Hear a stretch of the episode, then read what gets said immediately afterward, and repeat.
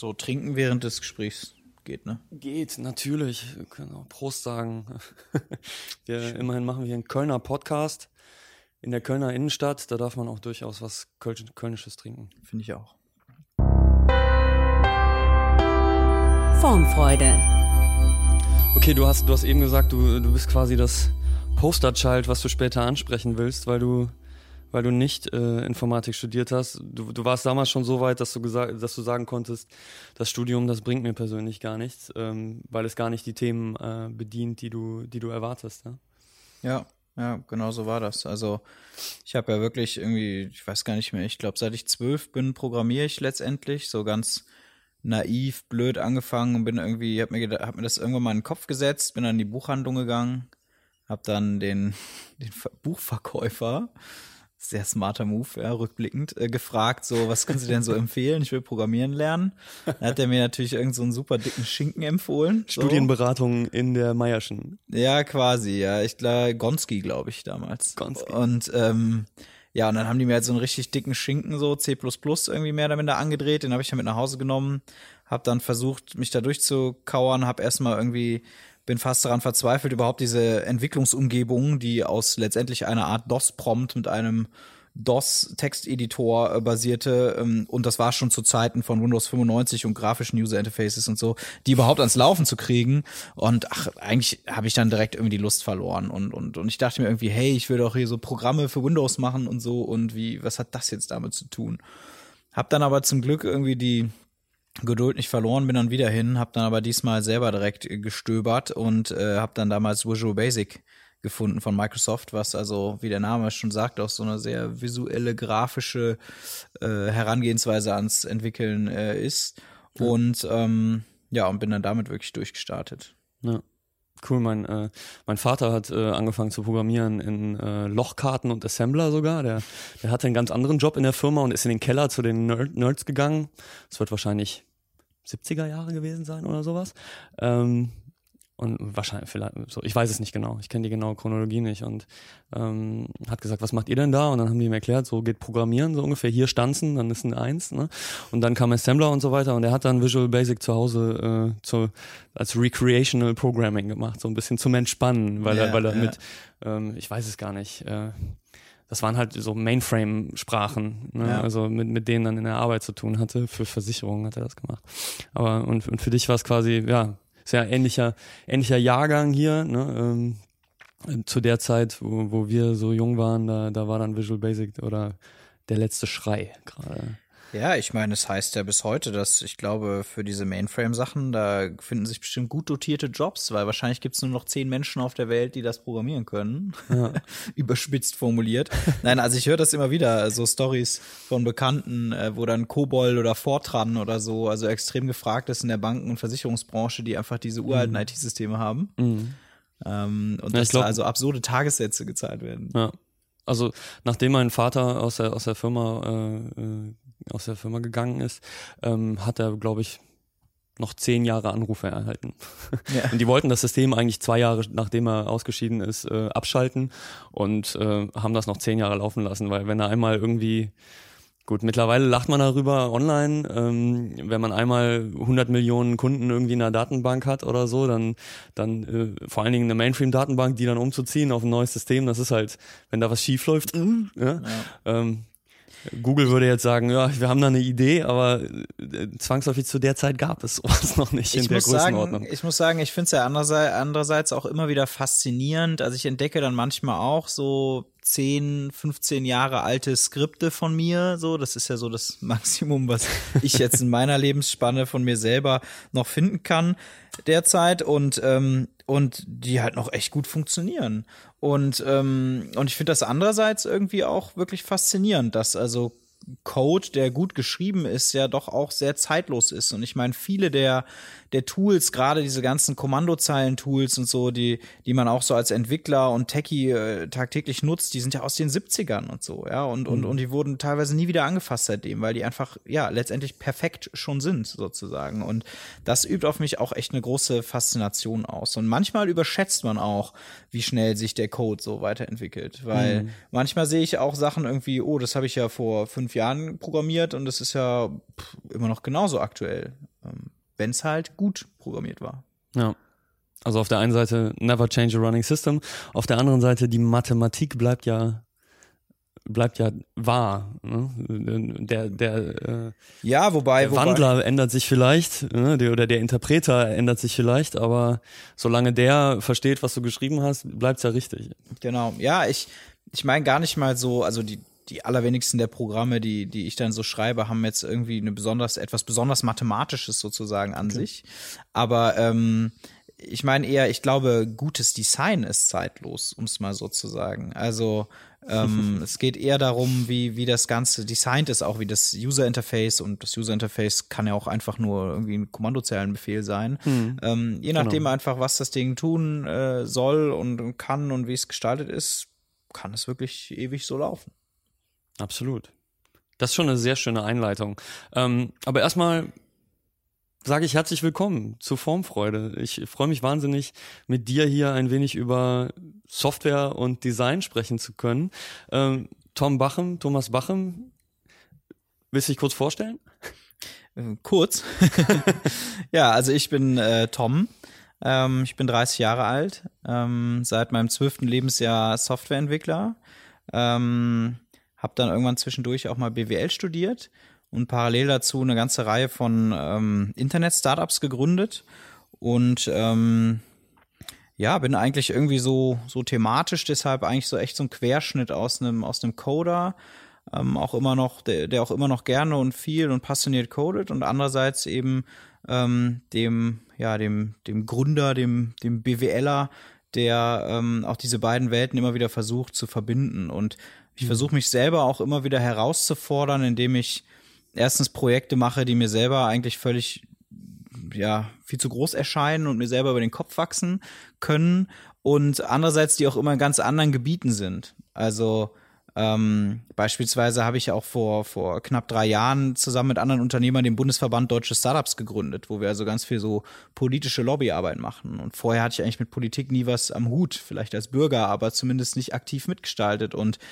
habe dann sehr viel über, über, über die Politik äh, ähm, gelernt und, und wie das so funktioniert. Ähm, in der Praxis eben Interessensvertretung zu machen. Und das ist ja eigentlich ziemlich weit weg von, von einem Softwareentwickler. Das ist eher Social oder Political Engineering und nicht ja. äh, Software Engineering. Ja, genau, ist also, ja, ist auf jeden Fall auch, ähm, wie soll ich sagen, ich merke immer wieder, wahrscheinlich geht, da, da merke ich schon mal, ich glaube schon meine wahre Natur, meine Prägung ist tatsächlich immer noch die eines Softwareentwicklers. Denn mhm. ich, ähm, Programmieren macht mir wirklich Spaß und ist für mich eigentlich Entspannung ähm, während dann ähm, eben solche Sachen, die dann viel mit, ich sag mal, Social Engineering zu tun haben, die sind auch schon, die, ich glaube, da bin ich auch gut drin, aber die sind sehr anstrengend für mich. Und ähm, Politik ja, ja ohnehin. Ähm, aber, aber auch ganz allgemein. Also ich, ich finde beim Programmieren, da ist es dann doch meistens so, es gibt irgendwie ein Problem oder eine Herausforderung und ähm, meistens, wenn man nur hart genug und lange genug drüber nachdenkt, findet man auch letztendlich die fast perfekte Lösung dafür. Ja. Und das ist sehr, ähm, sehr befriedigend irgendwie. Und das ja. gibt's eigentlich in, gerade in Aspekten des Lebens, die Menschen involvieren, ist es einfach viel seltener der Fall. Und in der Politik wissen wir, besteht sowieso alles nur aus Kompromissen. Ja, oder also nicht nur in der Politik, sondern mit Menschen könnte man das auch sagen. Also im Prinzip kannst du ja sagen bei der Software, da du für eine, du du äh, du schreibst ja eine Sprache für eine Maschine und im Prinzip äh, die Maschine ist absolut un, äh, äh die die vergibt nicht. Ja, wenn du einen Fehler machst, dann funktioniert es nicht. Und erst wenn du, wenn du keinen Fehler mehr hast, dann funktioniert es. Das heißt, wie du gerade gesagt hast, wenn du lange genug, hart genug darüber nachdenkst, du hast viel Zeit, die Maschine sagt dir immer wieder, das klappt nicht, das klappt nicht, das klappt nicht, die ist aber nicht nachtragend, ja, die, mhm. die, die ist dann nicht pisst oder sagt irgendwie, probier's morgen nochmal.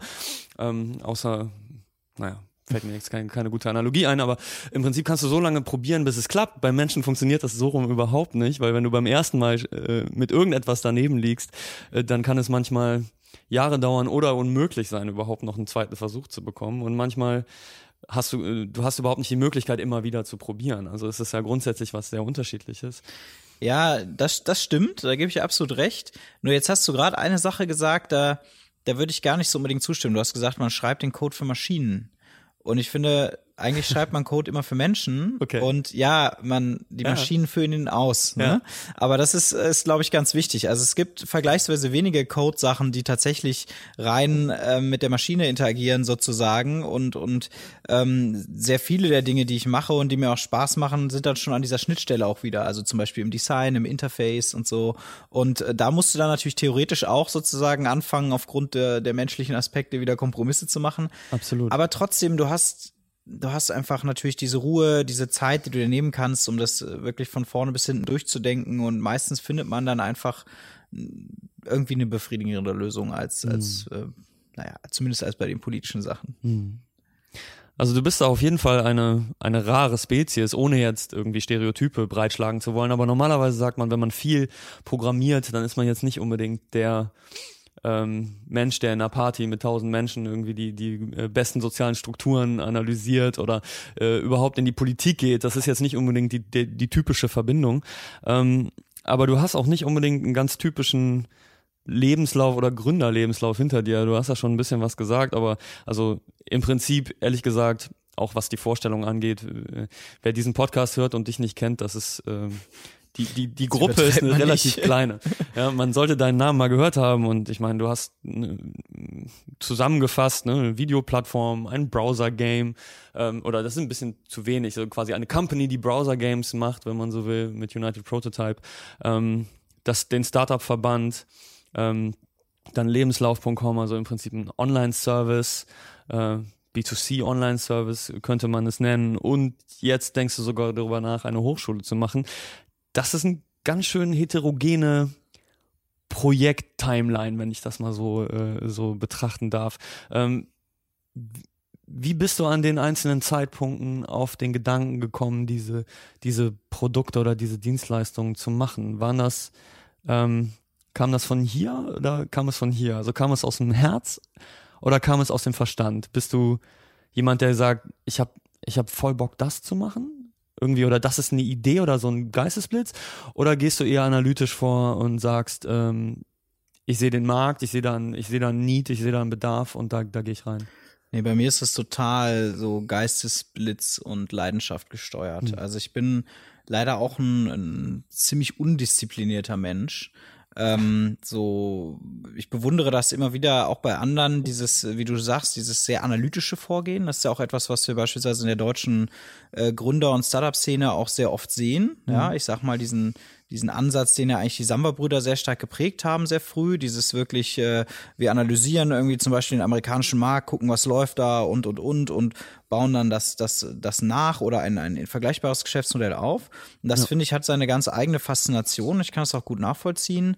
Aber irgendwie hat mich das, ähm, das dann doch nie genug gereizt. Und eigentlich bin ich in all meine Projekte so, hm, ja, fast schon so reingestolpert. Also eigentlich hat sich irgendwie immer, wenn das eine Projekt dann so zu Ende ging, dann stand das nächste eigentlich schon länger fest. Und ähm, jetzt, wenn wir das, was du eben aufgezählt hast, was ich, was ich schon so gemacht habe, wenn man das mal so durchgeht, dann sind das tatsächlich äh, ganz viele verschiedene Sachen. Also ähm, und, und das macht mir auch total Spaß und ich glaube, das ermöglicht mir auch irgendwie mich weiterzuentwickeln und, und zu lernen immer wieder. Ich habe sogar ähm, ganz am Anfang angefangen äh, noch mit einer einer ähm, einer Internetagentur. So bin ich eigentlich ähm, zum ich würde mal fast sagen, zum Business gekommen. Weil letztendlich, ich meine, wie ist das, wenn man 12, 13, 14 Jahre alt ist und wir haben so 1999, 2000 und du kannst programmieren und dann habe ich natürlich auch viel Webentwicklung gemacht. Dann lag es eigentlich auf der Hand, dass, dass die ganzen irgendwie äh, Läden um die Ecke und so, die brauchten ja alle ihre Homepages. Ja, damals hatte ja noch niemand eine. Und ähm, Und das war richtig Überzeugungsarbeit zu der Zeit. So, dann die meisten stehen da und sagen so, warum, warum brauche ich denn eigentlich eine Webseite? Also das war, das war meine Erfahrung während der Ja. 2000ern und 2001ern sogar. Äh, da, da muss ich aber vielleicht dazu sagen, dass wir, dass ich in, in der Zeit für viele Apotheken Webseiten Ja. gemacht haben. Und das ist eine ganz eigene Klientel auf jeden Fall. Das glaube ich. Ja, ich hatte jetzt das Glück, also ich habe tatsächlich nie so aktiv gesucht, sondern eigentlich habe ich nur darauf gewartet, dass die, die es schon verstanden haben, dann kamen. Ja. Und ähm, Bessere Strategie. und und äh, weiß nicht, ach irgendwie, also man hatte eigentlich immer genug zu tun und ähm, eben und habe dann Webseiten für die entwickelt und dann, dann war natürlich notwendigerweise irgendwann neben dem reinen Programmieren auch irgendwie die Fähigkeit gefragt, mit den Kunden zu verhandeln, mit den Kunden zu sprechen, überhaupt zu verstehen, was die genau wollen, weil die hatten ja alle sehr nebulöse Vorstellungen nur von dem, was eine Website ist und wie sie aussehen sollte. Mhm. Und man hatte da plötzlich eine gehörige Portion Verantwortung, schon so irgendwie als 14-, 15-Jähriger, dann da so eine, so eine Firmenpräsenz zu gestalten. Und ja. so, und, und ich glaube, das war letztendlich der Anstoß, wo ich dann plötzlich vom, sozusagen vom Techie auch in diese Business-Richtung gekommen, ähm, gekommen bin. Und ähm, dann habe ich letztendlich äh, nach dem, also ich habe das so die ganze Schulzeit durchgemacht, dann habe ich, ähm, als das Abi kam, habe ich mir überlegt, was, was steht jetzt für dich an? Und ähm, ähm, irgendwie war mir schon, hatte ich schon den Anspruch, ich will irgendwie was studieren und den Eltern ist das natürlich auch immer wichtig und wenn man schon das Abi hat und so, dann, dann Jung, auch weitermachen. Ja, außerdem ist ja auch Studium immer eine super, äh, super Ausrede, um sich dafür zu drücken, irgendwie richtig Verantwortung übernehmen zu müssen. ja, war schon so, ganz ehrlich. Ich meine, ich habe so, gesagt, ne? ich habe einfach Bock, Student zu sein. So. Also ich wollte einfach auch ein Studentenleben haben, so in dem Sinne. Aber und, du hast währenddessen gearbeitet während des Ja, Studiums? genau, genau. Okay, ja, da das ist natürlich das Studentenleben. Ja, leider äh, ist Studentenleben leid.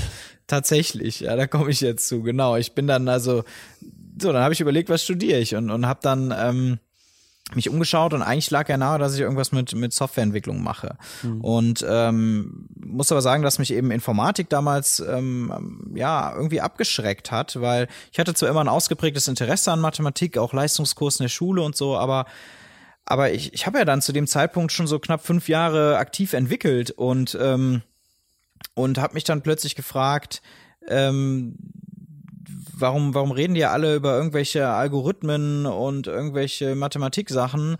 Äh, ich programmiere doch jetzt seit seit fünf Jahren und, und, und bin damit auch ziemlich erfolgreich und ich habe das noch nie gebraucht. So und irgendwie erschien mir das damals so realitätsfern und das deswegen habe ich mich dann entschieden, letztendlich an einer, an einer Business School zu studieren, an einer kleinen hier in Köln, an der Cologne Business School, weil mich auch gleichzeitig angesprochen hat, dass so eine Business School, das war halt so ein bisschen ja, irgendwie ein bisschen kleiner und auch schulischer und, und persönlicher.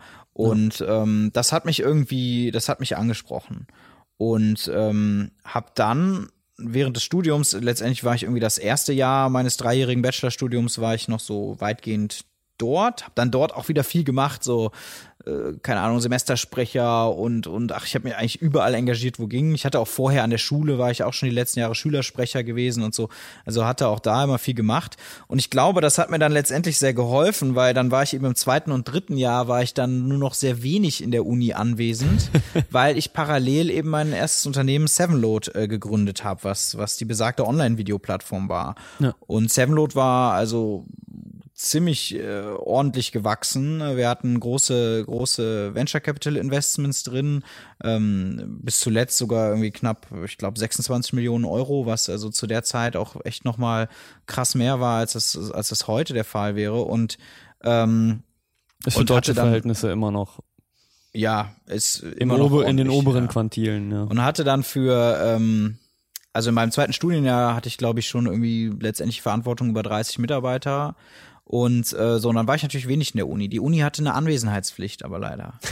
ähm, okay. Und äh, naja, das war dann alles etwas tricky. Ähm, aber wie ich eben sagte, ich glaube, mir hat das dann sehr geholfen, dass ich mich im ersten Jahr ähm, so sehr engagiert habe, weil dann die ganzen Leute an der Uni irgendwie gemerkt haben, okay, der der, das ist schon, der Typ ist schon in Ordnung so.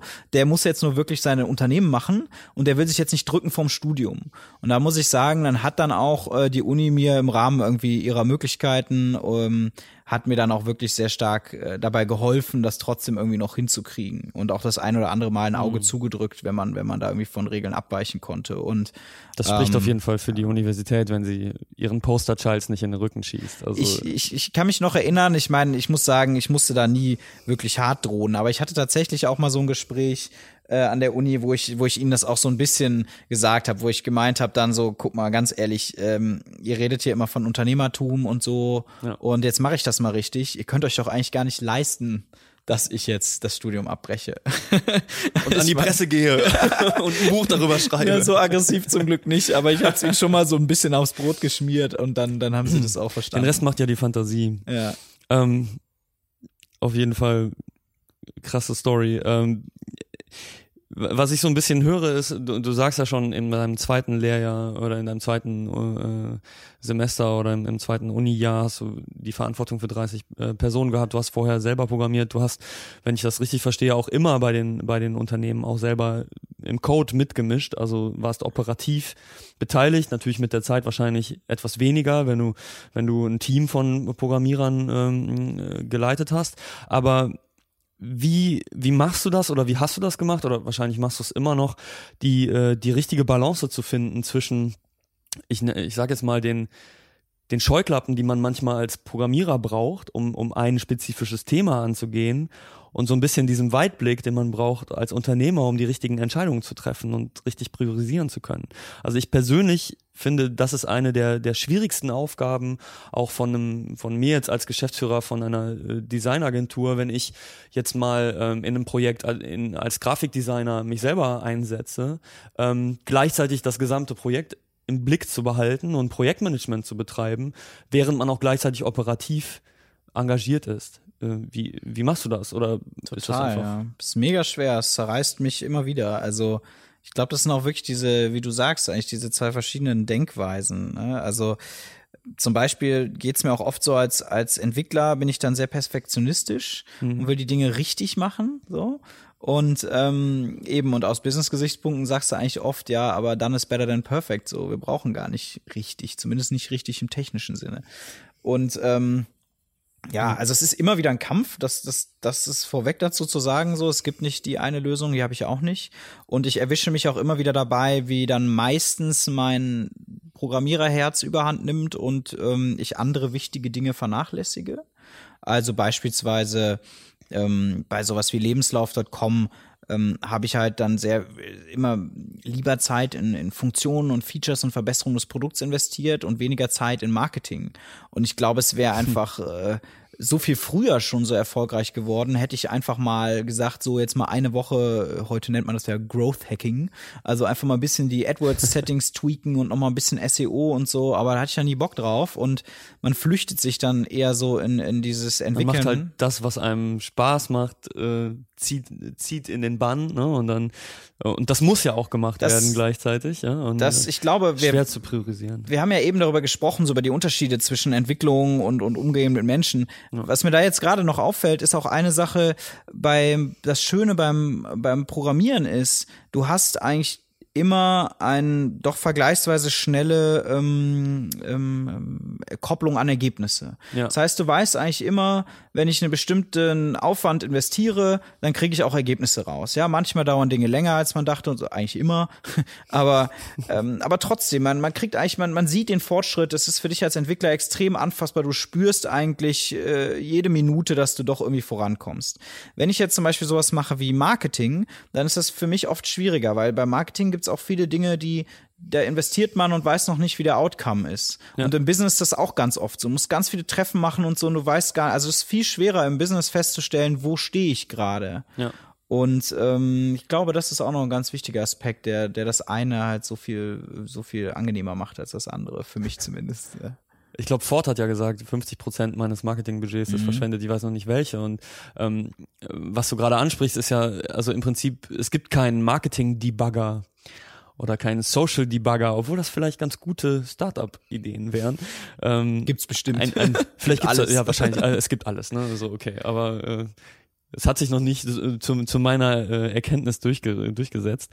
Ähm, aber im Programmieren, Programmiersprachen sind von vornherein so angelegt, also zumindest im, immer mehr auch äh, in diese Richtung, wenn, wenn wir jetzt meinetwegen uns Swift angucken mit den Playgrounds zum Beispiel, wo man quasi äh, in Realtime Feedback bekommt, ob das, was man da macht, irgendwie sinnvoll ist oder nicht, ja, wo, wo man vielleicht noch vor, vor 30 Jahren irgendwie, um eine Runtime einmal auszuführen, da hat man ein bisschen warten müssen, ja, und äh, mit, das ist immer schneller geworden, um immer schneller Feedback zu bekommen, um immer schneller dieses zu wissen, wo stehe ich, bin ich falsch oder richtig und, und dann später zum Erfolg zu kommen, was Programmieren übrigens auch mit dem Gaming irgendwo gemeinsam hat weil, weil Games auch extrem gut da drin sind, gute Spiele zumindest, einem äh, transparentes Feedback über die eigene Performance zu geben, weil man nur so merkt, ob man, ob man besser wird oder schlechter. Und gerade im Online-Marketing, äh, obwohl das Digitale ja eigentlich so schnell geworden ist, ist das noch unfassbar langsam, zumal man nicht nur sagen kann, äh, ich mache was und dann dauert das vielleicht eine Woche, bis ich das Feedback habe, wie zum Beispiel SEO, ne, wo, es Monate dauern kann. Ne? Aber äh, wenn ich dann bei Facebook über SEM äh, oder einfach Facebook-Marketing irgendwie nachdenke, dann ist manchmal auch die Frage, sind die KPIs überhaupt die richtigen? Ja. Ich krieg das schnelle Ja. Feedback und das sagt mir irgendwie, das ist Gut. total toll, aber ist es das wirklich?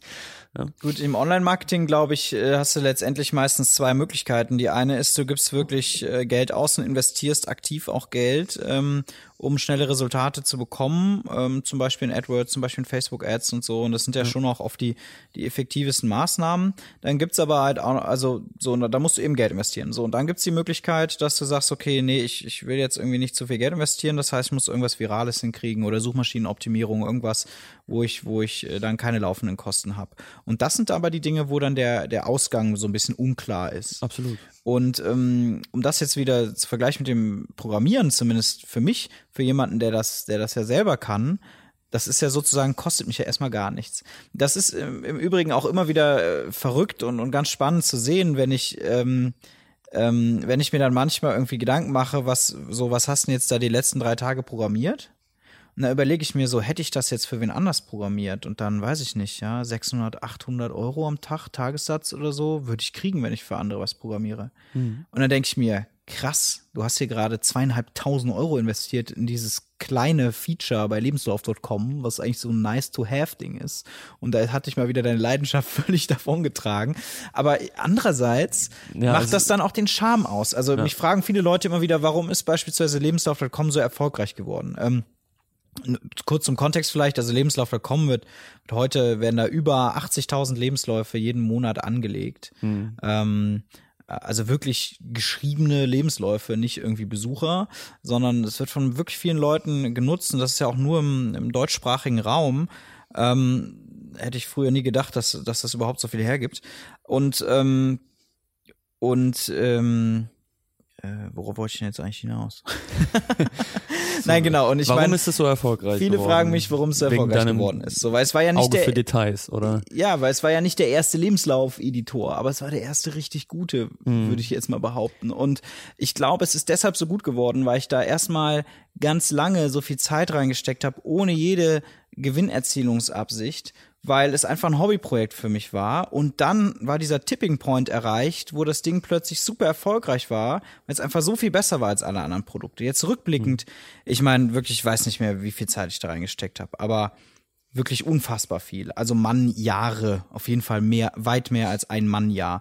Hätte man das bezahlt, hätte man sicherlich weit über 100.000 Euro für diesen Editor gezahlt, mindestens. So und ähm, und dann, dann überlege ich mir, welche Firma hat denn die Eier zu sagen, ach komm, wir entwickeln mal einen Lebenslauf-Editor, hier sind mal 100.000 Euro. Oder wahrscheinlich sogar 200.000. Das hätte keiner gemacht. Und deswegen hat vorher niemand rausgefunden, dass es so erfolgreich sein kann, wenn man es tut. Ja. Und die, äh, ich finde die Parallele zu, äh, zu Blauarbeit gerade sehr interessant, weil welches Startup würde heute auch äh, als Empfehlung für Startups, welches Startup würde heute mit einer Person oder zwei Personen sowas aufziehen, da würde man wahrscheinlich schon sehr viel breiter gehen und die Ideen irgendwie weiterspinnen und dadurch erhöht sich die Komplexität, es erhöht sich der Finanzbedarf und dann geht man gar nicht so weit. Man, man kann gar nicht, bevor so etwas erfolgreich ist, irgendwie Mannjahre reinstecken, ohne Funding, ohne, äh, äh, ohne X, Y und Z, weil, weil man einfach eine höhere Burnrate hat oder einfach einen, einen höheren Aufwand produziert.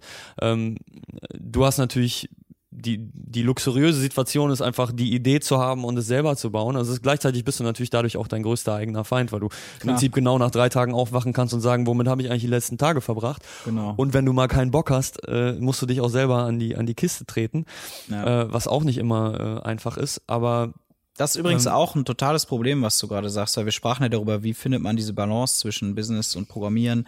Mir ist aufgefallen, dass es tatsächlich total so ist, dass es bei mir eigentlich immer so ein Zyklen. Also ich habe dann so Wochen, da programmiere ich dann gar nicht. Ähm, Mhm. Also wenn ich jetzt, gehen wir jetzt mal davon aus, bin jetzt an einem Produkt dran, was Programmieren erf erfordert, sowas wie Lebenslauf.com. Da gibt's dann Wochen, da habe ich gar nicht programmiert, da habe ich mich auch irgendwie nicht dazu gekriegt. Und wenn man dann aber einmal wieder drin war, dann hat man plötzlich wieder zwei, drei Wochen richtig Gas gegeben. Und ich habe gemerkt, dass das fast schon nötig ist, weil es wirklich doch immer wieder diese, diese kognitive Leistung beansprucht, irgendwie sich in diese Welt reinzudenken, in den Ja. Code, den sozusagen wieder in dein Gehirn zu laden. Und ähm, man spricht auch eine andere Sprache. Und man benutzt andere Teile seines Gehirns. Man benutzt nutzt weniger Empathie für Menschen, aus, außer du bist jetzt Design, Design-Tasks und so weiter, sondern eher Empathie für die Maschine. Äh, auch wenn du mir da widersprichst. ähm, aber da, da ganz kurz in diese Richtung gefragt, ist das bei dir auch so, dass, äh, also bei mir ist es so, wenn ich in einer sehr intensiven Designphase bin, also wo ich tatsächlich Tage an, an äh, einer größeren Aufgabenstellung sitze, äh, da werde ich vollkommen asozial. Da bin ich nicht da bin ich nicht gut, äh, äh, dass jemand in meiner Nähe ist oder so, weil wenn ich irgendwie vier, fünf, sechs Stunden am Stück irgendwie designt habe, dann kann ich kein Gespräch mehr führen äh, und bin vollkommen apathisch äh, und ich habe mhm. sogar mal eine Zeit lang programmiert, also so ganz, ich, man kann das nicht programmieren nennen, ne? so Frontend. Mhm. HTML, CSS und so Zeug und, und ich habe sogar mal PHP gemacht. Und wenn ich das dann irgendwie einen Tag gemacht habe, war ich vollkommen auch wieder gesprächslos. Ja? Ähm, ist das bei dir auch so? Des, deswegen switchst du das so von Woche zu Woche, wenn du wirklich in der Zone bist, so in diesem, in diesem Programmierflow, dass du dann ja, irgendwo schon, das stimmt. Ich meine, ich denke dann die ganze Zeit noch drüber nach, auch beim ins Bett gehen und, und so weiter. Äh, mhm. meine Freundin kann davon ein Lied singen, dass ich dann immer so ein bisschen abwesend äh, bin, irgendwie nimmt das zum Glück mit Humor, ähm, 1, dass ich am nächsten Morgen 1, überhaupt 1, nicht mehr weiß, was sie mir noch alles erzählt hatte beim Abendessen und so. Andererseits das geht übrigens nicht nur Programmierern so. Ja, andererseits muss ich zugeben, ganz wollte ich gerade sagen, nicht nur Programmierern, nicht nur Designern, sondern ehrlich gesagt geht das mir öfters so. Ähm, auch bei, auch wenn es um Business-Sachen geht oder so, weil ich halt eben so für die Sachen brenne und doch da irgendwie auch so ein Kopfmensch bin. Ja, Work-Life-Balance ist so ein bisschen ja. da ein komisches Konstrukt. Ne? Man, man ist ja beides in einer Person, das kann man nicht voneinander trennen. Das ist nicht so Schalter aus und jetzt ist Privatmensch. Wenn, wenn einem was dran liegt und wenn man will, dass etwas gut wird, dann geht man damit ins Bett und wacht damit auf. Ja. Ne? Und man träumt darüber und, und äh, zum Teil träumt man sogar sinnvolle Sachen. Aber ja. ähm, darüber brauchen wir nicht so groß zu sprechen. Aber äh, gerade, also professioneller Mensch, privater Mensch, ähm, so ein bisschen das private, äh, äh, nicht, nicht dein Privatleben, aber ähm, das Menschliche dahinter. Wo holst du deine Inspiration her? Was denkst du, was machst du, wenn du also weil, weil ich würde sagen, jemand, der so verschiedene Ansätze in seinen Businesses auch gemacht hat und äh, so viele unterschiedliche äh, ähm, Bedürfnisse erfüllt hat, der muss irgendwo sich Ideen herholen, was nicht digital ist, was nicht im Internet ist. Wo, wo ziehst du deine Inspiration her?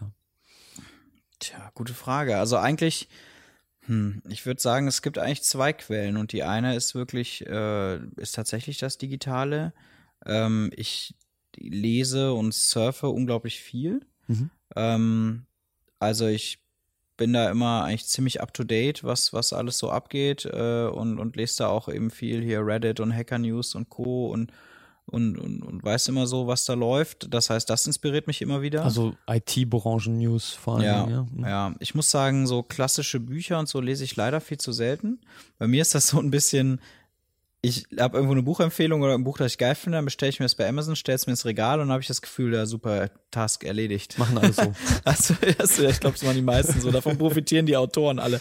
Es muss so, ich, ich habe auch echt einige ja. befreundete Autoren, wo man dann immer wieder sich denkt, so, ähm, Wolltest du mal lesen? Ja, oder wo die einen dann so ansprechen, na, wie fandst du es denn? Und du so sagen musst, öh, ich hab's ja gekauft, aber nicht gelesen. Schönes Cover. Naja, aber ähm, das, äh, das fällt mir doch tatsächlich auch sehr schwer, weil du musst ja doch auch für so ein, für so ein Buch, egal ob es jetzt gedruckt oder digital ist, ist ja dort sehr lang und da musst du dir schon irgendwie auch die Zeit für nehmen und abschalten. Hm. Das, das fällt mir ehrlich gesagt oft schwer. Deswegen ziehe ich das schon oft aus diesen ganzen Fetzen im Internet einerseits. Und andererseits Mm, sind es eigentlich vor allem äh, Menschen, die mich inspirieren und andere, ja, vor allem andere Unternehmer, teilweise auch andere, andere Techies. Ähm, einerseits habe ich also einen sehr aktiven Freundeskreis, ähm, der eigentlich, ja, also der mein privater Freundeskreis ist, der aber auch ausschließlich eigentlich fast aus Unternehmern besteht ähm, mit denen ich sowohl privat meine Zeit verbringe, als halt eben auch mich beruflich so austausche. Und andererseits engagiere ich mich dann auch in, in Organisationen. Das eine ist eben unser Verband, aber, ja. aber auch was zum Beispiel sehr wichtig äh, für mich ist, eine große Rolle dabei spielt, ist ähm, EO, die Entrepreneurs Organization, ähm, wo ich seit vielen Jahren Mitglied bin und mich engagiere. EO ist eine, ist eine gar nicht so bekannter Verein, ähm, bewusst gar nicht so bekannt, weil ist jetzt, wir haben, haben nichts davon, den zu vermarkten. Wir ähm, wollen dort einfach Unternehmer dabei unterstützen, sich eben selber weiterzuentwickeln. Ähm, und die, der Verein hat, legt eben sehr viel Augenmerk darauf, ähm, wie man sich persönlich weiterentwickelt, wie geht man mit Herausforderungen um und ähm, ich glaube, das wäre jetzt zu viel, da hier in die Tiefe zu gehen, aber das ist auch wirklich so ein, so ein Forum für mich, äh, wo ich, äh, wo ich mich auch immer wieder mit Leuten austausche, die halt so das, dasselbe Mindset irgendwie haben. Mhm. Und ähm, ach, da gibt's so wahnsinnig äh, tolle Persönlichkeiten generell äh, überall da draußen. Da ziehe ich mir immer wieder Inspiration raus, muss ich ja. sagen aus, aus den Dialogen, wo man so ein bisschen, wenn man, wenn man, also ich merke das immer, wenn man äh, diesen Schalter hinbekommt, mit einer Person frei zu werden und so ein bisschen Ping-Pong ja. spielt und vom Hölzchen aufs Stöckchen kommt und so ein bisschen manchmal auch meinetwegen weinselig oder so, aber da, da, da entstehen dann irgendwie ganz, äh, ganz interessante Auseinandersetzungen, die sehr inspirieren können. Ja, zum Beispiel, zum Beispiel bei EO haben wir auch sehr viele Leute eben aus, aus ganz verschiedenen Branchen. Mhm. Weil ich sag mal so, die Internetfuzis, die treffe ich ja jetzt seit lang genuger Zeit ständig und überall.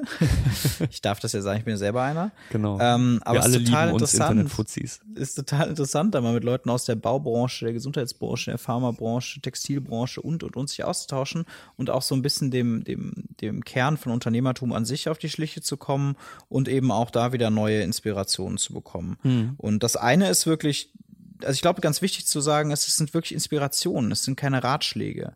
Im Übrigen auch was, was, was beispielsweise bei EO äh, ganz fest in den Statuten verankert ist, dass äh, bei EO keine Ratschläge gegeben werden, mhm. sondern Erfahrungen geteilt werden. Weil, mm, und, und da gibt es einige professionelle Organisationen, die das, die das so machen, weil eben erkannt wurde, ähm, Ratschläge nützen am Schluss viel weniger, als wenn man einfach nur erzählt, was hat man selber so ähm, ausprobiert oder für Erfahrungen gemacht und erlebt und das kann dann andere inspirieren. Und inspirieren ist ja immer etwas, dass etwas Neues entsteht aus dem, was man hört. Ja, und das ist ein aktiver Prozess des, des Hörenden. Ne? Also das, das, genau. das, das ist eine, eine, eine selbstständige Entscheidung, wohingegen ein Ratschlag, also psychologisch gesehen, immer sofort, wenn jemand sagt, du solltest, oder mach mal, ähm, kommt immer ein ganz kleines bisschen Reaktanz. Da kommt sofort dieser kleine Teufel mhm. und er sagt, mm, nee, ja. doch, nee, ja, genau. ich finde eigentlich andere Sachen viel cooler. ja. Aber wenn, wenn aber jemand sagt, ich habe das und das gemacht äh, oder ich habe ich hab mich in so einer Situation so und so verhalten oder einfach auch nur eine Geschichte erzählt, die ganz oft Dutzende dieser Facetten hat, wo man, wo man ganz viele Inspirationspunkte sieht und dann macht jeder Zuhörer konstruktiv quasi selbst seine eigene seine eigene Erkenntnis aus dieser Geschichte und äh, dann, dann ist man viel freier. Ja, und Klingt was auf jeden mich, Fall spannend. was mich auch immer wieder sehr motiviert, ist manchmal auch einfach die Geschichten der anderen zu hören und zu sehen, was andere so erleben und auch leisten. Und ehrlich gesagt, ähm, weckt das auch meinen Ehrgeiz immer wieder. Also ja. gerade immer wieder in Phasen, wo ich selber so ein bisschen denke, so, ach ja, jetzt könnte man mal ein bisschen gemütlicher machen und dann treffe ich da wieder drei, vier, fünf Unternehmer, die einfach irgendwie mich so vom Hocker hauen mit dem, was sie da tun und, und wie, wie viel Leidenschaft, äh, dass ich dann irgendwie sage, ach komm, das, das kriegst du doch auch hin. So. das kriegst du auch hin. Halt in deinem Gebiet. So. Hm. Und ähm, das, das hat, das ist zum Beispiel eine so eine Sache, die mich jetzt seit seit vielen Jahren ähm, ist da vieles zusammengekommen, was mich jetzt eben dazu verleitet, dass ich sage, ich will jetzt eine Hochschule für, für Techies gründen. Mhm. Ähm, weil das mal was äh, völlig anderes ist, eine Hochschule zu gründen einerseits, ist sehr anspruchsvoll. Andererseits, weil es sehr viele People Skills in mir fordert, ähm, ergänzend zu den Tech Skills, wir sprachen ja eben schon lange drüber. Ja. Und was mir auch ehrlich gesagt sehr wichtig ist, und vielleicht klingt das jetzt etwas lächerlich, weil ich ja 30 erst bin. Aber ich meine, ich habe ja jetzt auch schon sozusagen gefühlt ein beträchtliches berufliches Leben hinter mir. Und ich denke mir jetzt auch so langsam, ich merke jetzt auch so langsam, gerade in der Tech-Szene, ich habe langsam Angst, den Anschluss zu verlieren, auch als Coder, als Techie, ähm, weil ähm, ich bin da sicherlich nicht mehr überall äh, auf dem auf dem allerneuesten Stand, dann was was die tatsächliche Anwendung auch der neuesten Technologien angeht. Und dann denke ich mhm. mir auch so ein mhm. bisschen, vielleicht ist das ja jetzt auch ein tolles Erlebnis, einfach wenn man, wenn man jungen Leuten, äh, die jungen Leute da draußen, also, ja gut, die, Leute, die, die fast halb so alt sind wie ich, ja, so, muss man ja. ja mittlerweile sagen, also ähm, soweit ist es schon gekommen. Nee, dass die, äh, denen zu ermöglichen, irgendwie selber erfolgreich zu sein und, und, und die auch ähm, um sich herum zu haben. Ich, ich verspreche mir davon einfach wieder unglaublich viel Inspiration und Jugend in Anführungszeichen und so, dass das einfach mitgestalten zu können und und äh, bei all den Ängsten und Herausforderungen, die das trotzdem irgendwie mit sich bringt, sage ich einfach ähm, ja einfach reinstürzen, ausprobieren Ja. Ähm, weil das auch eine Erfahrung ist, die ich doch jetzt immer wieder in meinem Leben gemacht habe, dass, dass ich immer wieder andere Leute, aber vor allem auch andere Institutionen, andere Unternehmen überschätzt habe. Also es gibt ja so dieses Sprichwort, die anderen kochen auch nur mit Wasser und so. Mhm. Und das ist eigentlich immer so wahr. Also man denkt von außen immer, boah, krass, was die da machen und so. Und wenn man dann da mal irgendwie genauer hinguckt oder sich das anguckt, dann ist das eigentlich meistens gar nicht so schwierig und gar nicht so schwer zu replizieren. Und ich muss sagen, ich habe sehr großen Respekt vor der Gründung einer Hochschule, aber ich habe auch ein bisschen das Gefühl, es tun auch alle, als wäre es schwerer, als es ist. ja, insbesondere in der Wissenschaft, gerade in Deutschland, ziehen wir uns sehr gerne ähm, diesen Kittel an, damit das äh, und das sieht damit äh, sehr viel komplizierter aus, als es manchmal ist. Natürlich Statistik und Co. Ja, also wenn wir jetzt über Wissenschaft sprechen, das ist schon, da muss man sich mal ein bisschen durchbeißen, aber ähm, im Prinzip, ja, das ist auch machbar, so wie äh, so fast alles, was man mit dem Geist irgendwie lernen kann, machbar ist, wenn man sich nur genug äh, committet. Ähm, körperlich eine andere Sache. Nicht jeder von uns könnte jetzt die 100 Meter in neun Sekunden laufen. Also bei mir sieht das eher also ich nicht. 16 Sekunden oder so aus. Ja. Ähm, ähm, da sind wir uns einig. Das ist noch so ein, so, ein, so ein generelles Lebensziel, wo ich hoffe, dass es dann demnächst mal stärker in den Vordergrund 100 Meter in neun Sekunden, oder? Ja, so ein bisschen allgemein Sport vielleicht ein bisschen stärker. Das ist irgendwie so ein bisschen an mir vorbeigegangen, leider. Kann ich sehr empfehlen, Schande. kann ich sehr empfehlen. Das äh, ist für mich auf jeden Fall äh, seit anderthalb Jahren ein sehr guter Ausgleich. Ich habe es zehn Jahre auch überhaupt nicht gemacht und äh, ähm, das tut schon gut. Also es stimmt, was sie alle sagen. nur, nur währenddessen nicht. Während, während man läuft oder während man trainiert, ähm, sagt das Gehirn die ganze Zeit, hör doch, hör doch einfach auf. Es wäre doch viel gemütlicher jetzt aufzuhören, oder? Hast du jetzt also, genug so, getan? Boah, Zehn Minuten laufen reichen doch. Ja, rumliegen und eine Tüte Chips essen. Also das wäre das wäre einfach viel angenehmer. Aber danach geht's einem auf jeden Fall besser.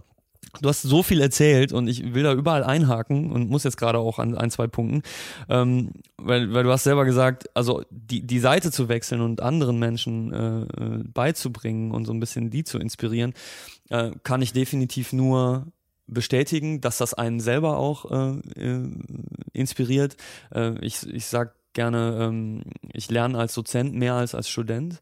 Ähm, ich unterrichte seit 2009 Studenten in Medienpsychologie und verschiedenen anderen psychologischen Disziplinen und ähm, dadurch, dass die meisten Studenten, sag ich mal so, 20 rum sind und ich jetzt auch an Anfang 30 bin und ich bin genauso wie du so, oh Gott, Anfang 30, ne? Das ist äh, weder, weder alt noch jung, aber wenn man das, wenn man das ist und nicht mehr 20 ist, dann fühlt man sich älter als 20. Und das stimmt ja auch. Man ist ja auch älter als 20. Tatsache. Und da, da ist tatsächlich auch ein gewisser Generationsunterschied, ne? Weil, weil die, die kommen an die Uni, viele haben noch nicht gearbeitet und man selber hat schon, sagen wir jetzt mal, 16 Jahre Berufspraxis, hinter, hinter sich, das macht, ein, das macht einen großen Unterschied. Mhm. Ähm, aber von den, äh, von, von, äh, von den Studenten wiederum zu lernen, wie die darauf reagieren, wenn man ihnen was erzählt oder ihnen was erklärt oder was, was deren Lebensrealität gerade ist, gerade fürs Internet würde ich sagen, wenn man digitales Business macht, unersetzlich. Ähm, wenn man versteht, äh, weil man versteht auf einmal, was Snapchat ist, wenn man sich mit ein paar Studenten unterhält. unterhält. Aber ein Blogpost drüber lesen ist nicht unbedingt so gut. Ja, das mhm. funktioniert deutlich besser, einfach nur als Beispiel in, in, in dem Bereich. Ähm, und ähm, zu deiner, zu, zu der Code University komm, komm, will ich gleich auch nochmal kommen. Du hast das ja schon angeteasert. Also im Prinzip hast du jetzt einen, den Monolog geführt, den man eigentlich so mit 60 führt. Ne? Also so mit na, nach meiner ganzen Business-Historie gehe ich jetzt hin und verbreite meine, meine, meine Erkenntnisse. Aber das ist gar nicht schlecht, sage ich ja, so auch schon viel früher damit anzufangen und einfach beides zu machen, weil ich, ich glaube, programmieren kann man auch mit äh, kann man auch mit 60 noch gut. Auch wenn man vielleicht nicht mehr State of the Art ist. Genau. Aber vielleicht kennt man so ein paar Tricks, die die jungen Wilden da noch nicht kennen. Äh, ne? Du, da, äh, da kann ich nur zu sagen, ähm, ich, ich habe einen, einen, einen Onkel, den ich sehr schätze, den, den Achim Bachem. Der hat äh, jahrelang ähm, war der jetzt ähm, Vorstandsvorsitzender beim Forschungszentrum Jülich und davor beim Deutschen Luft- und Raumfahrtzentrum, aber immer so Managementpositionen. Mhm. Der ist jetzt in Ruhestand Weißt du, was er den ganzen Tag macht? Endlich wieder programmieren. Ja? Und der geht darin total auf. Yes.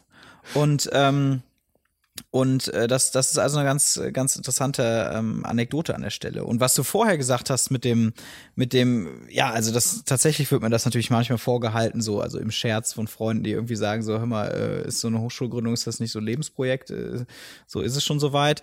Und ich sage, also irgendwie war das bei mir generell schon immer im Leben so, dass ich versucht habe, diesen Dingen, dieses, diese Dinge so ein bisschen vorwegzunehmen. Also wirklich seit frühester Jugend kann ich mich erinnern, ich hatte immer auch ein paar ältere Freunde oder ich sag mal, man hört und liest ja auch Dinge und ich habe immer versucht, ähm, das sehr genau einzuschätzen, in welcher Lebensphase ich mich befinde, was sich verändern wird. Zum mhm. Beispiel war mir immer klar, dass nach der Schule irgendwie alles völlig anders wird, auch auch äh, weiß ich, habe dann sehr versucht, sehr bewusst diese Zeit zu leben und ähm, ja, irgendwie habe ich da immer schon so ein Feeling für gehabt, dass ich gesagt habe, ähm, ähm, ich weiß eigentlich, was da demnächst kommt und ich laufe da nicht so ganz blind rein. Und, und deswegen jetzt auch diesmal, dass ich irgendwie versuche, mach's lieber, bevor du es bereust, nicht gemacht zu haben, sozusagen. Ja.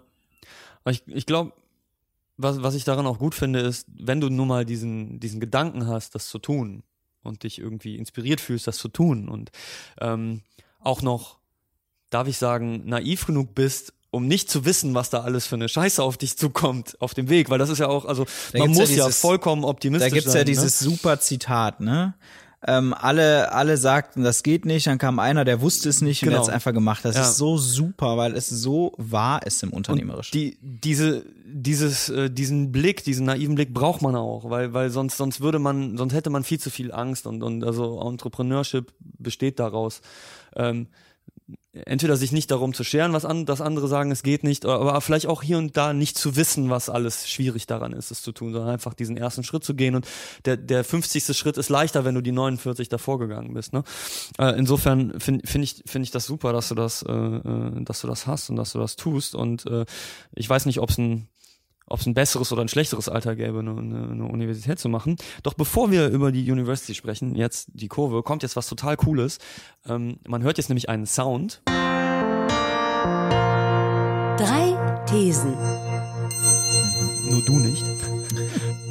Und dann sage ich, ähm, was ich jetzt mit dir mache. Ich habe drei Thesen für dich und du äh, äh, sagst mir einfach, was du, was du zu diesen Thesen denkst. Und du hast die Thesen noch nicht gehört. Ne? Also ich probiere hier ein wenig Programmstruktur reinzubringen. Total, okay. total professionell. ähm, These 1. Programmieren ist Design. Ich soll jetzt sagen, was ich dazu denke. Genau. ja, absolut.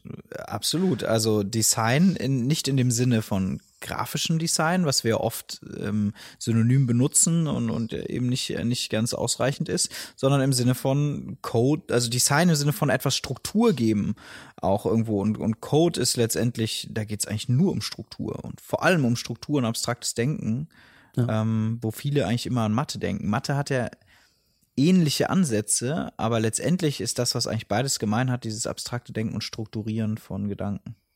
Ja. Also wenn, wenn die Sprache des Codens die, die Programmiersprache ist, also meinetwegen Swift oder sowas, dann ist die Sprache des Grafikdesigners vielleicht sind die Pixel oder die, mhm. die, die, die Farben und die Formen und die Sprache des Interaction Designers sind die, sind die, die Schriften und die, die Prozesse und mm, ich, ich, ich bin auf deiner Seite, ich denke auch, es hat, es hat viel mit Design zu tun. Äh, für mein Lieblingszitat über Design und ich weiß leider noch nicht mal, wer es gesagt hat gerade, ähm, ich, vielleicht kann ich das in den Show Notes irgendwie so nachtragen, ähm, ist äh, das Design Design, heißt, den, die aktuelle Realität zu optimieren oder die aktuelle Realität zu verbessern. Das ist eine, das ist eine sehr mhm. freie Definition, die ich aber sehr gut finde, weil, weil sie halt weg erstmal von der reinen Grafik ist und Design ist immer, ich, ist immer ein aktiver Prozess, irgendwelche Prozesse umzustellen, zu verändern. Ja? Also entweder etwas leichter zu machen, weniger Schritte notwendig zu machen, etwas vielleicht interessanter zu gestalten oder so. Und Code passt wie die Faust aufs Auge in diese, in, die, in diese Definition. Ne? Weil, wofür programmieren wir, wenn nicht, um unsere aktuelle Realität zu verbessern? Okay, es gibt so ein paar Unternehmen, die machen das anders, aber äh, über die wollen wir heute nicht sprechen. Äh, die Advertising Technology, ich gucke in eure Richtung. Okay, zweite These. Design kann man nicht lehren. Pff, ähm, würde ich so nicht sagen. Kann man schon lehren. Kann man auch lernen. Also letztendlich bin ich der Überzeugung, dass man alles lernen kann und was man lernen kann, kann man auch lehren. Die Frage ist, glaube ich, immer, wie man es lehrt.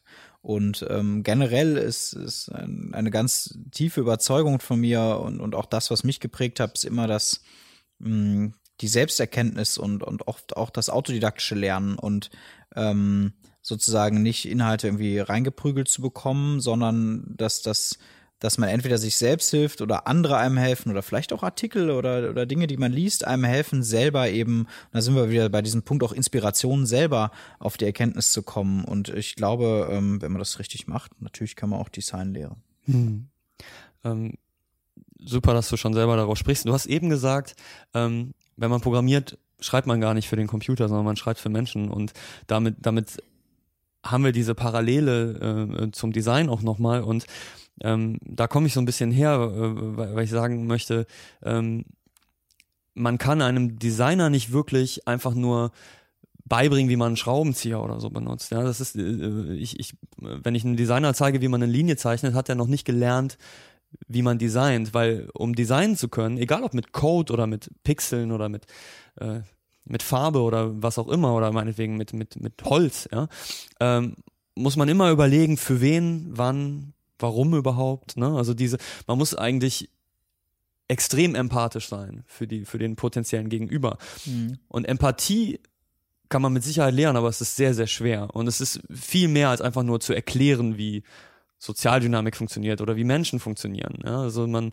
das ist ein Prozess, den man, den man erst selber, wenn man sich auf die Suche begibt und und und vielleicht auch wenig Scheuklappen hat, sondern so ein bisschen lateral guckt und so ein bisschen nach links und nach rechts sich Inspiration holt, auch an anderen Stellen eben lernt irgendwie, oh guck mal, da ist ein Mensch, der ist in der und der Situation, das habe ich vorher gar nicht gesehen, jetzt kann ich für den was designen. So oder ich äh, was man ja auch sagt, Dogfooding, ne, ich, ich, äh, oder Scratching your own itch, äh, löse deine eigenen Probleme, weil dann weißt du zumindest, wer das Problem hat und jetzt musst du nur noch dafür sorgen, dass, dass du nicht der Einzige bist. Ja. Ähm, aber das ist sehr schwer, jemandem beizubringen. Also ich habe festgestellt, ähm, es ist sehr schwer, jemandem, äh, also ich kann natürlich Werkzeuge lehren. Ich kann jemandem die, äh, jetzt bei Code wäre es so, dass, dass äh, bei, in einer Programmiersprache kann ich ihm die Syntax beibringen.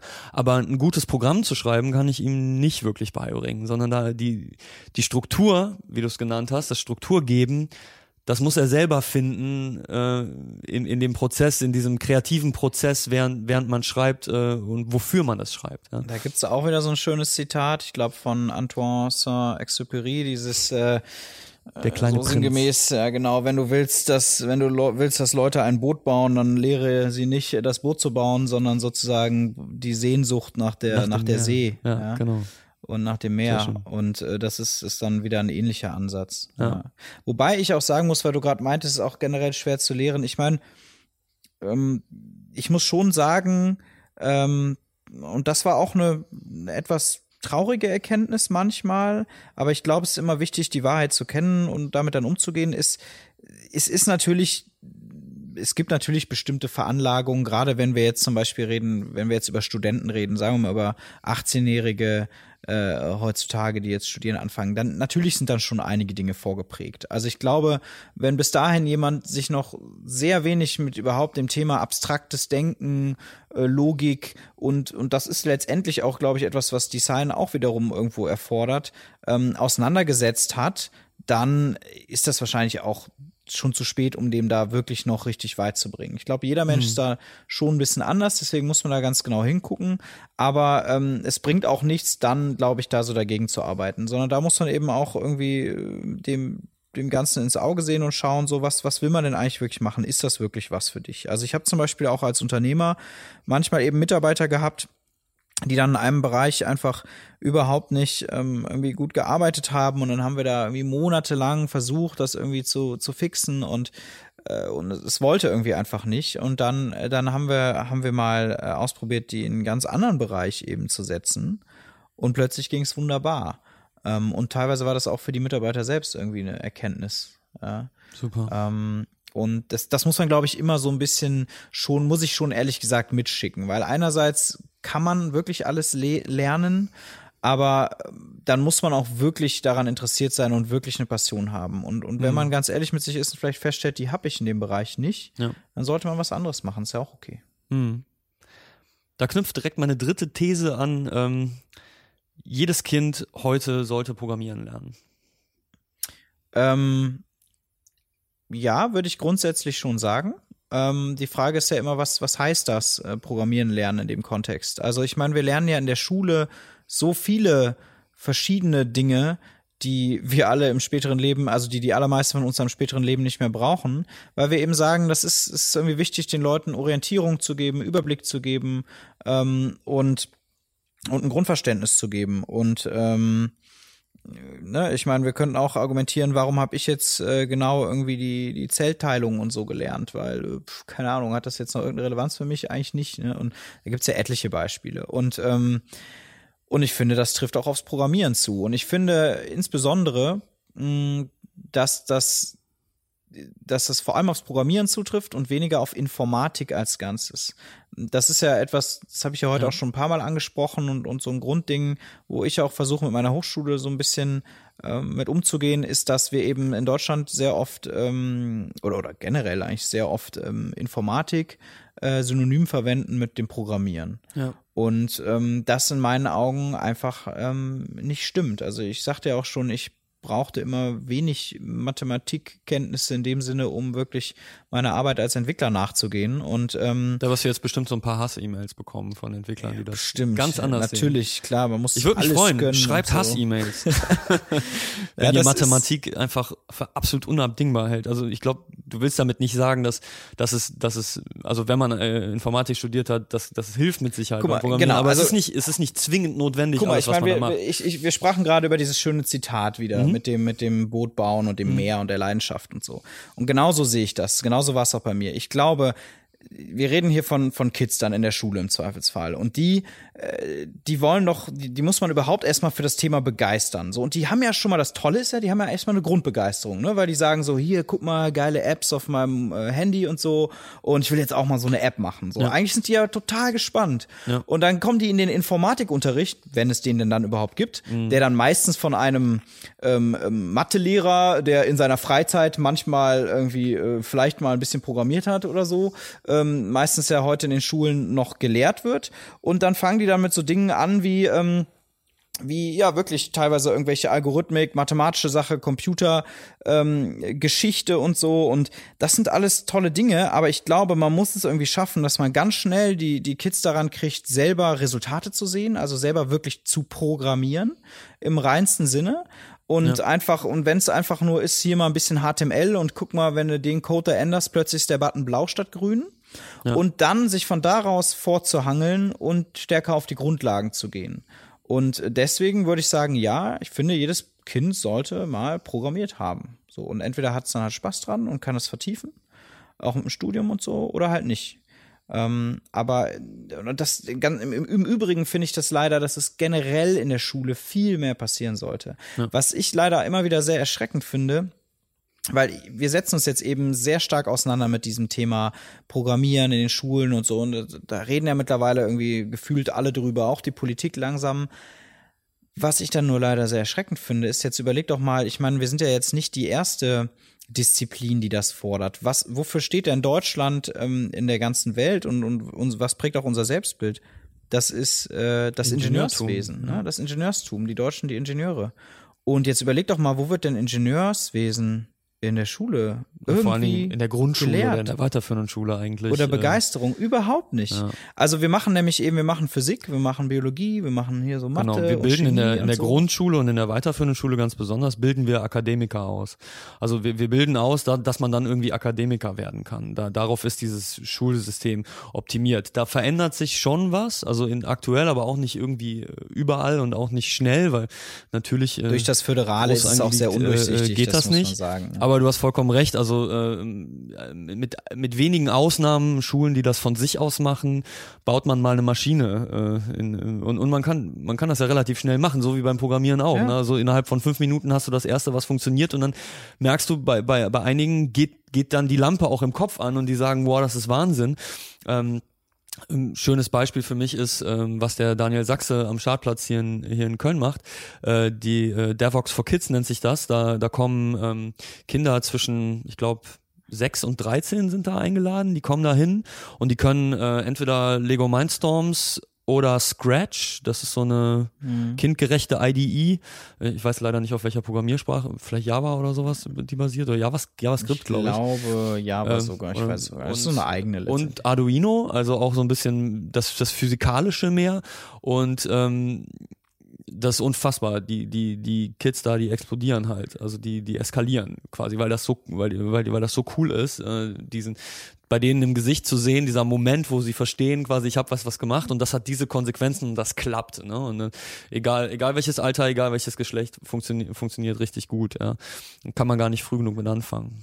Einfach ja, die, Experimentierfreude auch so ein bisschen einzuladen, weil man ja wirklich was macht und an, an, an, an der Schule vor allen Dingen, wenn man jetzt natürlich so diese Standardlaufbahn, so Grundschule, Gymnasium und dann Uni, da, da hat man im Zweifel hat man nicht viel gemacht. Also Ja. manufakturmäßig, auch, auch, auch Digitalmanufaktur, ja, man hat nicht viel gemacht. Ja. Ähm, Ja. ja. ähm, und das möchtest du auch mit dem, äh, mit dem weiteren Bildungsweg ändern und möchtest eine etwas, kann man das dann praxisorientiertere oder, oder marktorientiertere oder, oder realitätsorientierteren Studiengang oder eine Universität anbieten mit, mit drei Studiengängen, wenn ich das richtig verstehe, Ja. für äh, Softwareentwicklung, für Interaction Design und für Produktmanagement, ne? Product Management. Genau, Jetzt ja. muss ich eigentlich die englischen Begriffe sagen, weil es eine englische Hochschule wird. Ähm, erzähl doch mal ein bisschen was dazu. Also du hast schon ein bisschen was dazu erzählt, Genau. aber was, äh, was, was sind, was sind deine, was sind deine Vorstellungen? Okay, frage ich mal so, wenn wir jetzt, du sagst 2017 wird es wahrscheinlich losgehen, das ist, das ist also eine Hochschule zu machen, ist auf jeden Fall, hat einen gewissen Vorlauf.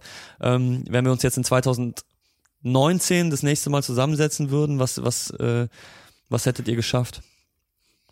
Hui, ja. Also erstmal werden wir bis dahin hoffentlich dann eine staatlich anerkannte akkreditierte Hochschule, weil das ist das dickste Brett, an dem wir derzeit bohren. Klar, erstmal Ähm, erstmal das Langweilige und dann, dann kommt der Spaß. Genau. Und naja, ich meine, 2019 würden wir dann ähm, eine ganze Menge Studenten haben, die schon äh, dann in ihr drittes Studienjahr und letztes Studienjahr sozusagen einsteigen. Und ähm, das heißt, dann wissen wir schon sehr genau, ob das alles so funktioniert, was wir uns vorstellen. Nein, und, und ach, ich weiß es gar nicht. Ich schätze mal, dass wir bis dahin irgendwie das, dann hätten wir ja den, den zweiten Jahrgang aufgenommen, wären dabei dann den, den dritten aufzunehmen. Und ähm, mir fällt es manchmal besonders schwer auch einzuschätzen, wie groß das Interesse sein wird. Das mussten wir wirklich noch rausfinden. Ja. Also reden wir hier von 50 Leuten pro Jahr, reden wir hier von, weiß ich nicht, 300 pro Jahr. Noch mehr? Keine Ahnung. Ich kann mir ehrlich gesagt alles vorstellen, weil ich glaube, dass ja wirklich auch der Bedarf da draußen ist. Ich glaube, das ist mehr werden. Und vielleicht werden es auch mehr. Und ich meine, da müssen wir uns überlegen, ob wir überhaupt, wo wir auch eine Grenze ziehen, dass wir sagen, wir müssen auch erstmal das selber irgendwie gestemmt kriegen, das Wachstum und so. Aber ähm, ähm, ja, letztendlich äh, mache ich mit dieser Hochschule ja eigentlich wirklich genau das, was mir damals gefehlt hat. Und das, das basiert sehr stark auch deswegen jetzt erstmal zumindest gerade jetzt in der jetzigen Phase, wo, wo so vieles ja auch noch Ideen und Konzepte und Dinge auf Papier sind, basiert das sehr viel auf meinem persönlichen Lebensweg. Letztendlich kann man fast sagen, ich nehme so ein bisschen so eine Cologne Business School von 2005 wo ich damals da war, äh, wo das auch noch alles sehr überschaubar war. Die, die Hochschule ist heute auch sehr erfolgreich, sehr groß, ähm, mit, mit ähm, ich glaube, über 1800 Studenten, aber als ich da war, waren es 300 Studenten und pro Jahrgang 100. Und das ist eine schöne Zahl, weil die kann man gut überblicken. Und eben dadurch, dass ich mich so viel engagiert habe, habe ich dann auch das ganze Hochschulleben, die Hochschulverwaltung, so ein bisschen schon die Prinzipien kennengelernt. Und das, das hat mich eben irgendwie geprägt. Und jetzt andererseits nehme ich jetzt eben das, was ich aus der ganzen Tech-Szene kenne und sehe und, und selber erlebt habe und versuche das sozusagen alles ähm, zu kombinieren. Und ich glaube, dass, ähm, jetzt hast du eben diese drei Studiengänge angesprochen. Ich glaube, dass die auch echt wichtig sind, ähm, dass die alle drei stattfinden und später vielleicht sogar, sogar noch weitere. Ähm, weil das wirklich diese typischen Differenzierungen sind, die wir dann eigentlich auch in, im Berufsleben sehen und auch, auch die auch, oder nicht nur im Berufsleben, sondern die generell notwendig sind, glaube ich, um gute Produkte, digitale Produkte zu ähm, erschaffen. Und zwar eben denjenigen, der es äh, programmiert, denjenigen, der es designt, insbesondere eben dann auch wirklich von einem so, so, so User Experience und von einem menschlichen Aspekt her, der die Schnittstelle auch zum Menschen macht. Und ähm, derjenige, der Produktmanager, das ist so ein bisschen der, der Begriff, der noch der noch am schwersten irgendwie uns Ja. fällt, weil ich glaube, den, den kennt da draußen außerhalb der Branche niemand so richtig, der wirklich das Ganze koordiniert, der auch viel Projektmanagement macht, der auch, auch viel analysiert, der auch, ähm, ja, also der die, die Schnittstelle wiederum zum Business ist. Und ich glaube, es auch wird das Marketing macht und das SEO und so zum weiter. Beispiel ne? vielleicht, man kann das ziemlich äh, dehnen, ja, und, und natürlich, wo auch viel unternehmerische ähm, Qualitäten nochmal reinfließen. Und ähm, ich, das, ich stelle mir das echt cool vor, dass wenn wir diese drei Studiengänge haben, dass wir dann auch wirklich viel ähm, kombinatorisch machen können, dass diese drei Studiengänge eben zusammen an Projekten arbeiten Ja. und, und eben Genau, studiengangsübergreifend. Ich glaube, die, diese drei Sparten sind gut, weil, weil man auf der einen Seite auch mit der Kommunikation nach außen, es gibt gewisse Profile an Menschen oder an, an Jugendlichen und Schülern, die, die das dann im Kopf haben und die diesen Weg gehen wollen. Das war unser Setup, aber es hält. Ähm, die diesen Weg gehen wollen und die dann danach suchen und dadurch auch, auch auf euch aufmerksam werden. Äh, und das, äh, auch, äh, zweiter Punkt finde ich, dass äh, man einem Programmierer oder auch einem Designer und einem äh, Produktmanager ganz spezifische eben Tools und Fähigkeiten beibringen kann und muss, die in dieser in diesem äh, in dieser Sparte notwendig sind und da, da braucht man dann eine gewisse Spezialisierung. Da habe ich letzte Woche mit äh, John Mina auch drüber gesprochen, so Spezialisierung und äh, Generalisierung. Auf der anderen Seite ist eure Chance aber auch, da das dann alles an einer Hochschule passiert, was heute nicht passieren würde. Ja, das sind komplett andere, entweder in einer Universität komplett andere Camp, äh, Campusse, Campi, Ja. Nee, Ja, Campus. Campusse. Ich habe das, glaube ich, ein paar Mal gegoogelt in den letzten Wochen. ja, und oder im Zweifelsfall komplett andere äh, Hochschulen. Ne? Also, dass man qua- quasi überhaupt keine Überschneidung hat, dann äh, studiert man irgendwie an der Makromedia und wird irgendwie Interaction Designer und dann kommt man von der CBS und ist äh, Pro Produktmanager und hat sich in seinem Leben noch nie kennengelernt, was bei euch an einem Campus eben die, die Chance ist, ähm, dass man sich auch während des Studiums in Projekten und auch außerhalb von Projekten eben miteinander vermischt und äh, auch die Perspektiven des anderen lernt, weil ich glaube, was wir, also was ich in den letzten Jahren immer wieder gesehen habe, ist halt, dass dass wir noch viel zu hohe Wände zwischen diesen drei ähm, Sparten haben, zwischen dem Business, dem Design und der Technologie, wenn ich das jetzt mal so sagen darf. Ähm, und viele unserer Probleme auch in Startups oder in Unternehmen kommen aus den aus dem Unverständnis dieser Bereiche untereinander. Und ich glaube, dass, dass, dass alle drei Bereiche eben dieses, dieses verbindende Metawissen brauchen, was, was überhaupt ein Produkt ist und was man überhaupt macht und, und warum man das macht und so ein bisschen, um auch Ownership genug zu bekommen, um vernünftig designen zu können, wenn wir, wenn wir darüber sprechen, dass im Prinzip alle drei Sparten eine Form von Design am Ende sind. Ja? Na klar. Ja. Ja. Finde ich auf jeden Fall ähm, ein absolut ein absolut äh, hohes Ziel und äh, ähm, wenn wenn wir irgendwie von deiner Vergangenheit ausgehen können, dann äh, wissen wir, dass das Ganze ähm, einen ganz guten Weg gehen wird und ich äh, ich werde das beobachten. Ich bin sehr gespannt. Ähm, an der Stelle will ich jetzt schon mal Danke sagen. Ich finde, das war also für mich ein sehr, sehr interessantes Gespräch. Vielen Dank für deine Zeit. Ich möchte dir noch die Möglichkeit geben, ähm, digital was zu pushen. Was, was möchtest du in die Öffentlichkeit noch bringen? Wo, wo sollen Leute hingehen? Wie, wie sollen sie mit dir in Interaktion gehen? Gibt es irgendwas, was du promoten möchtest? Außer die Code University. Ich glaube, alles, was ich, was ich promoten wollte, haben wir sozusagen, habe ich schon sehr viel Sendezeit für bekommen.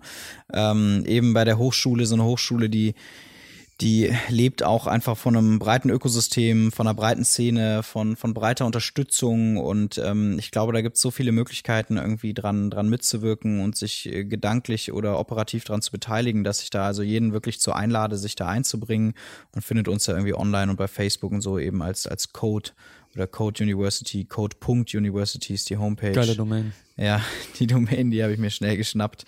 Und ähm, genau, und ansonsten, ich bin auch äh, sehr gut über, über Facebook, über E-Mail zu erreichen. Wenn ihr mich googelt, irgendwie findet, findet ihr eigentlich alles und ähm, ich krieg's manchmal nicht hin, äh, rechtzeitig zu antworten. Ähm, deswegen weise ich immer alle Leute darauf hin, wenn ihr wirklich eine Antwort von mir haben wollt, dann erinnert mich einfach jede Woche daran, dass ihr mir geschrieben habt. nein, ganz so schlimm bekommst ist du noch nicht. mehr Mails. Aber ähm, nein, wirklich. Also wenn das mal passieren sollte, dann gerne immer nachhaken, weil ähm, grundsätzlich würde ich, würde ich gerne, habe ich den Anspruch eigentlich jedem zu antworten. Nur im Moment ist halt wirklich viel los. Das glaube ich dir. Und das ist auch gut so. Ne? Viele Möglichkeiten und äh, viel Inspiration. Ähm, vielen Dank für deine Zeit, Tom. Es war mir ein Fest. Ja, danke dir, Christoph. So, und für alle von euch, die auf keinen Fall eine Episode von Formfreude verpassen wollen, ihr könnt euch auf formfreude.fm alle nötigen Informationen holen. Ihr könnt auf iTunes nach Formfreude suchen und dort den Podcast abonnieren oder auf Twitter at Formfreude followen und schreiben. Und dort könnt ihr mir auch alle möglichen Vorschläge, Feedbacks und Fragen oder gerne auch Thesen für die nächste Episode präsentieren. Viel Spaß dabei und bis zum nächsten Mal, euer Christoph.